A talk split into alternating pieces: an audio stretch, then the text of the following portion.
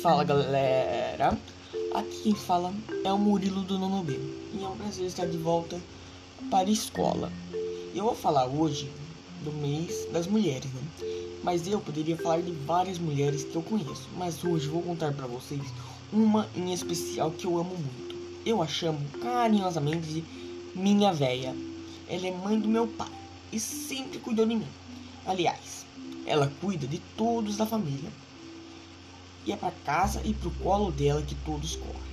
Minha véia é linda, ela cativa todos. Tanto que tem amigos meus por aí que querem eles, ela para eles. Todos a chamam de vó também. O nome dela é Luísa, mas todos chamam de Luzia, porque era assim que a Bisa queria que ela fosse registrada. Minha avó nasceu e cresceu em um sítio, foi criada nas plantações de café, ajudou a criar muitos irmãos. Sim, ela tem 10 irmãos. É uma delícia ouvir as histórias que ela conta quando era criança, sem falar que minha avó cozinha como ninguém.